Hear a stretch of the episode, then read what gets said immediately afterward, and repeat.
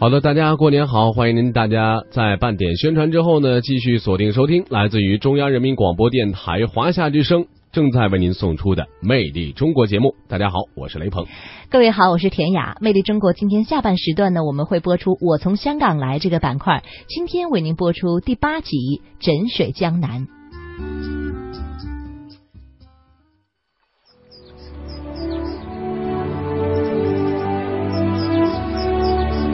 远离家乡，去田野乡村追寻梦想；走进内地，到医院课堂传递希望。一样的愿景，换我心，为你心，使之爱一生。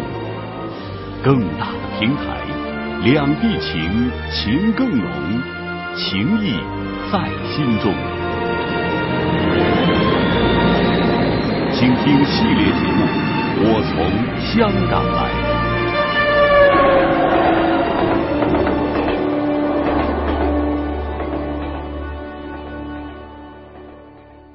今天播出第八集《枕水江南梦动画》。时间：一九七零年。地点：香港。少年丁远大的家中。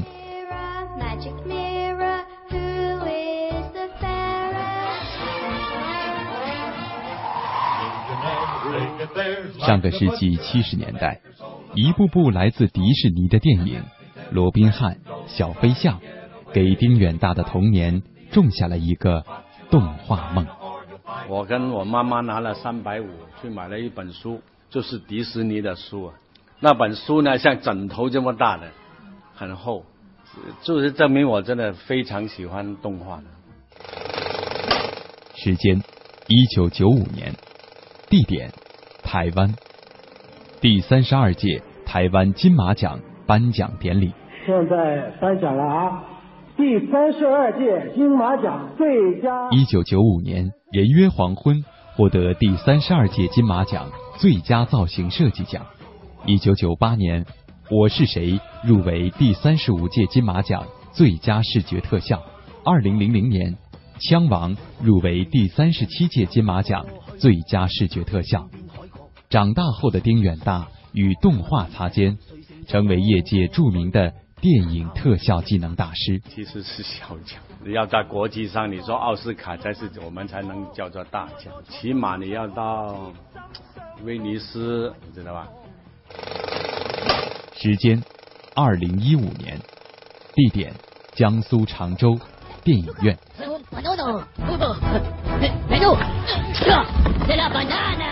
如今，丁远大来到内地，成为常州春晖动画有限公司总导演、总监制。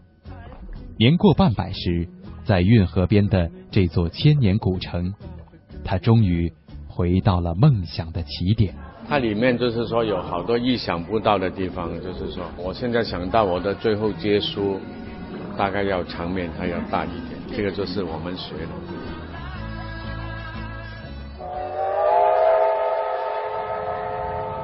我是记者宋雪。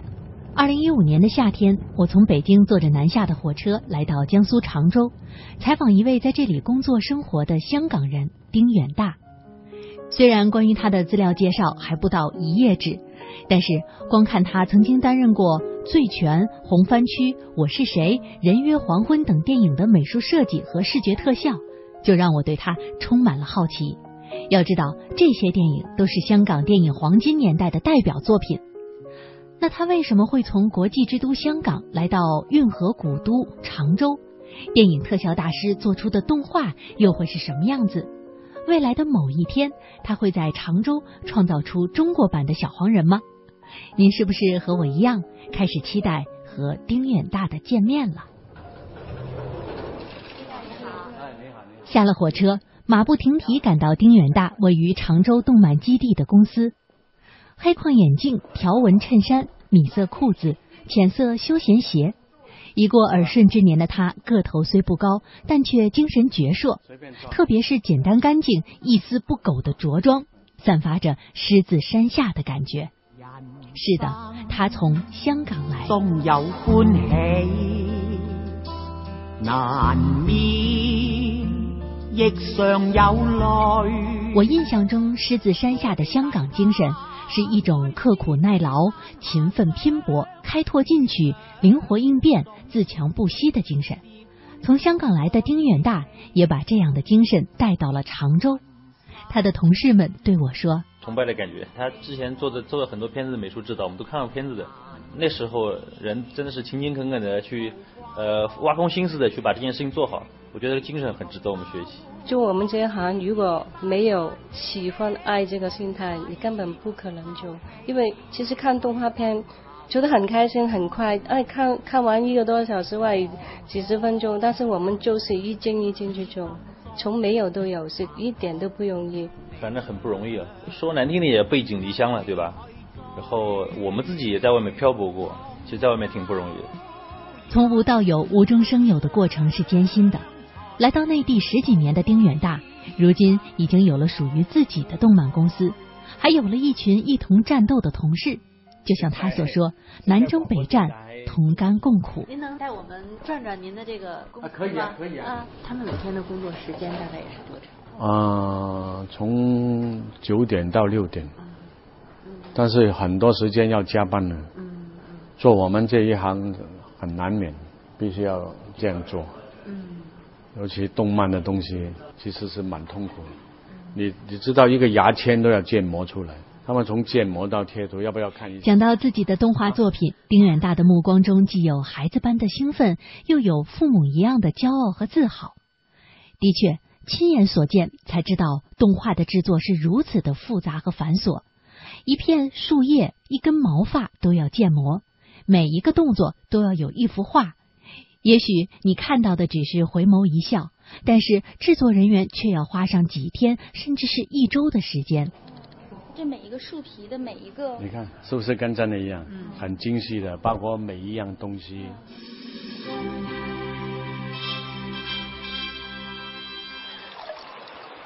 齐天大圣孙悟空，身如玄铁，火影金睛，长生不老，还有七十二变。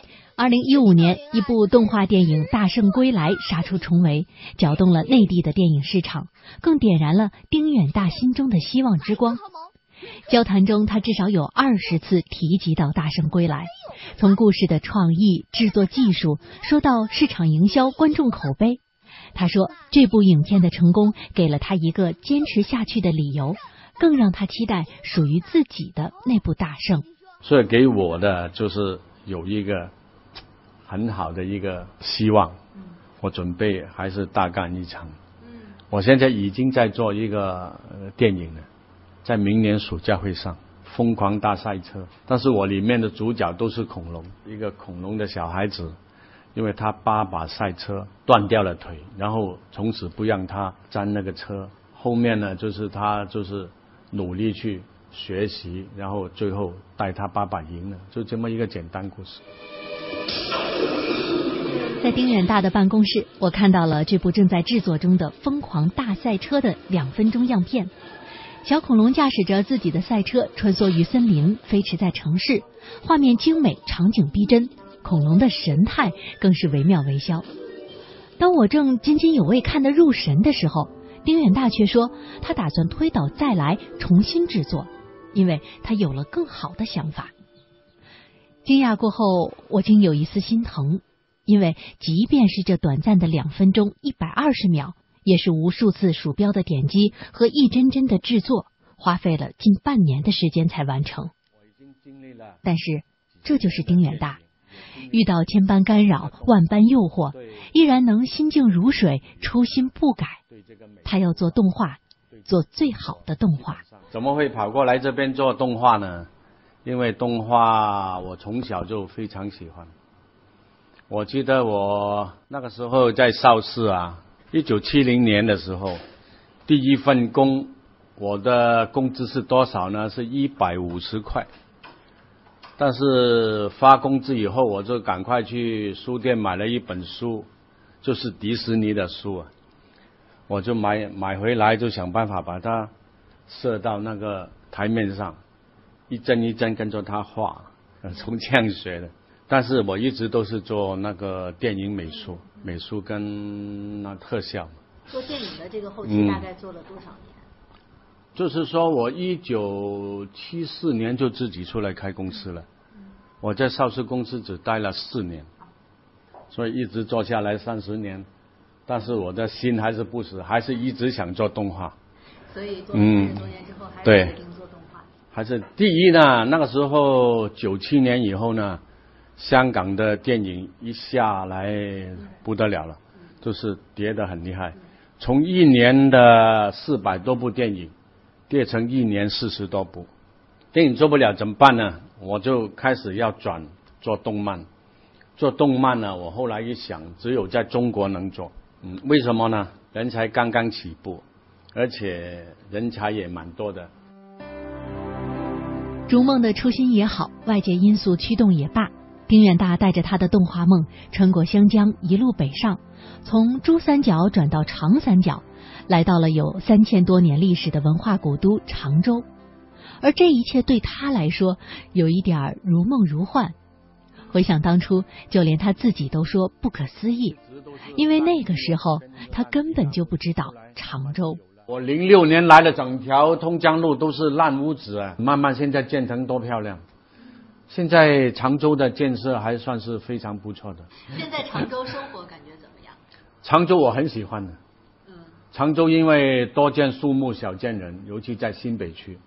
平常礼拜天呢，你出去真的非常舒服呢。您说礼拜天出去，您平时会在这边散步吗？还是？对呀、我都是在新区公园啊，喝一点咖啡呀、啊，然后看着小孩子在湖边玩呢、啊，哎，不错。我刚才四点钟去游泳了。生活在常州，丁远大散步、游泳、喝咖啡的习惯依然未变。每周末都会到电影院看电影，去书店买书。走在常州的街头，他还会向我介绍城市的发展变化，甚至在分开的时候，他会很自然地说“回家”。这个因为追梦从香港来到内地的老人家，已经接受融入到常州的生活中。和融入一样不易的还有起始。我们常说万事开头难，然而对丁远大而言，这似乎又多了几分幸运。我们的生活要化作快快乐乐，有朋友陪伴，甜甜蜜蜜。超市闯祸，谁都曾经有过，日子来过就是收获。二零零六年，动画片《小虫三宝》面世，快十年的时间过去。如今，在丁远大的公司里，这三只小虫的模型、海报和玩偶依然是无处不在。那一年，丁远大将自己擅长的电影特效引入《小虫三宝》的制作中。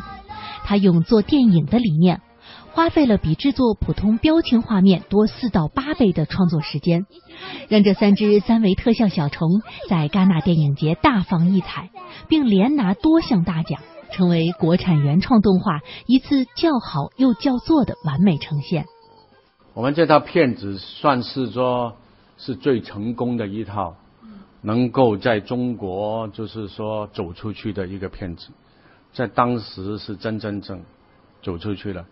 我们的这个新区的一个书记，那天他在法国晚上八点钟，哎，打开电视就看到小松三宝。高兴的不得了，很高给您打的电话吗？没有，回来就回来跟您说。哎，他说我看到我们自己做的呃片子在法国做了，这套片子他当初啊、意大利跟西班牙、葡萄牙三个地方，再加上国际上啊、给他百分之三十的销售，签了多少钱呢？四十五万欧元呢，已经很厉害了。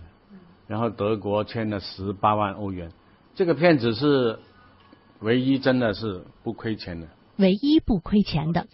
在丁远大说出这句话的时候，表情平静，语气自然，以至于我几乎没有反应过来，甚至我有些主观意愿的不想接受这位在华语影坛叱咤风云的特效大师会在动画领域遭遇滑铁卢。可事实上，在小虫三宝风光无限后的两年，二零零八年，丁远大就因为资金紧张发不出工资，经历了人生当中最难忘的一个春节。我记得最痛苦是什么呢？零八年的春节，第二天已经是最后一天了，要放假了。好，银行说这个钱办下来了，好，那我就很高兴呢。第二天我就在等银行的事，他说你等我消息了。中午在等那段时间多痛苦，我一个人在下面那个公园，不敢上来了嘛，想来想去，眼泪就哗流下来，怎么办呢？万一他银行说不行，那怎么办？结果呢，四点钟所有人去办卡，钱转过来，才解决了那个问题。这个是我人生中啊，真的最刻骨铭心的一个一个事情，很恐怖的。做老板真的很恐怖，因为动漫就是一个赔钱的东西。今天你访问我，我就很实在的说，前面真的我赔了八百万有了。做了这几年之后呢？也要谢谢，就是恐龙园给了我这个项目，对吧？讲了一个什么故事？这个是小龙甜品工坊，就是说恐龙它是做蛋糕的，最近在中央台播的，还不错，就是说有有一点新意。最惊奇的时刻已到来。现在提到常州，人们就会想到中华恐龙园。就像人们会想到位于美国奥兰多的迪士尼，以及后来散落在世界各地的迪士尼。来自香港的丁远大之前从未想过，就在他的动画梦即将成为噩梦的时候，一切因为恐龙发生了变化，出现了转机。二零零七年，中华恐龙园开始着手研发主题动画片，塑造自己的恐龙偶像。丁远大和他的团队为此打造了原创动画《小龙甜品工坊》。去年，恐龙园梦幻庄园开幕，动画片里的西式甜品屋出现在了现实世界中，也吸引了很多的恐龙粉丝。请问您那个小龙甜品店在什么地方？啊，直接从这边一直往前走。好，谢谢啊。真的，你你最喜欢哪只小龙啊？它是有好多只。黄色。黄色的。